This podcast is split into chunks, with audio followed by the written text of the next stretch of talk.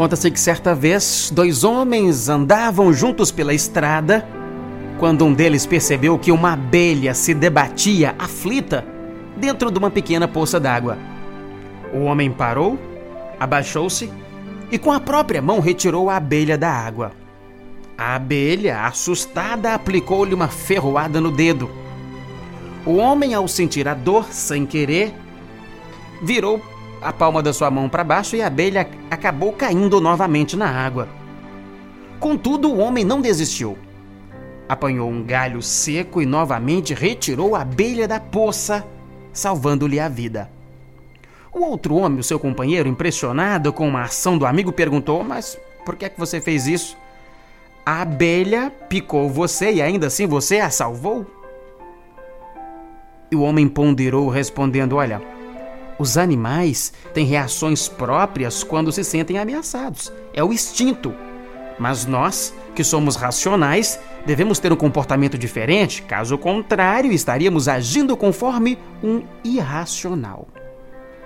Quando pisamos sem querer na pata de um animal, este, naturalmente, obedecendo ao instinto, desfere um coice, uma chifrada ou uma mordida. A isso chamamos reação. O animal reage. O homem deve agir, pois é racional.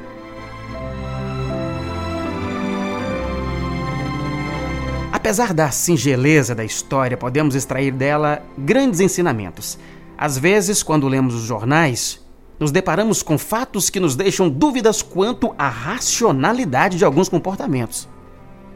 Já houve notícias a respeito de um motorista que desferiu vários tiros em outro veículo só porque o outro motorista lhe deu uma fechada, como vulgar, vulgarmente se diz, e assim assassinou uma das passageiras que estava no banco traseiro daquele carro.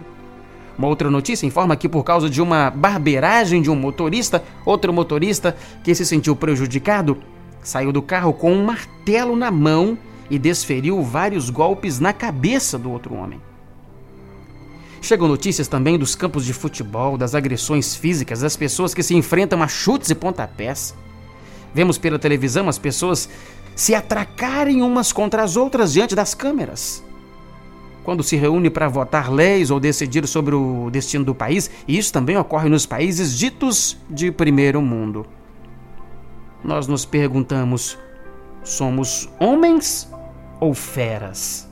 Será que realmente podemos nos dizer racionais? Já nos encontramos no século 21 e ainda não conseguimos nos livrar da nossa ferocidade não conseguimos fazer jus à denominação de Homo sapiens, dada pelos cientistas que quer dizer homem que pensa. Ora, pensar é raciocinar, é, é usar a razão. E o que é mais triste? Grande parte dessas pessoas se diz cristã.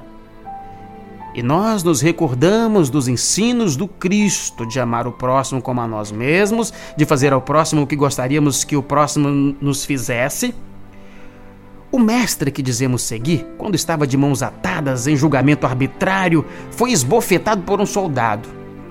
Embora ainda lhe restassem os pés soltos, Jesus não reagiu. Ao contrário, disse serenamente ao seu irmão equivocado: Se eu errei, aponta o meu erro. Mas se não errei, por que me bates? Mostrar a outra face é justamente mostrar o outro lado da situação, que é agir como agiria o Senhor Jesus se estivesse no nosso lugar.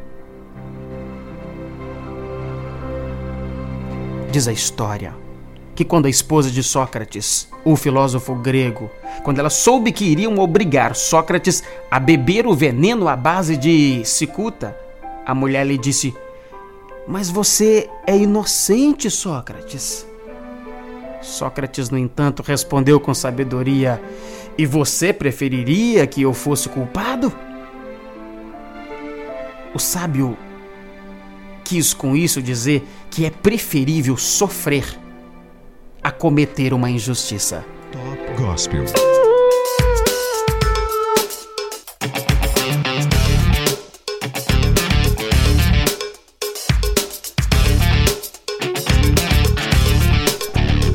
frase do dia para você parar e pensar comigo é sobre mansidão. de Suelen Cardoso França, que sobre mansidão teria dito: O ser humano é tão desequilibrado que a primeira tempestade põe em dúvida toda a mansidão conquistada. Top Gospel.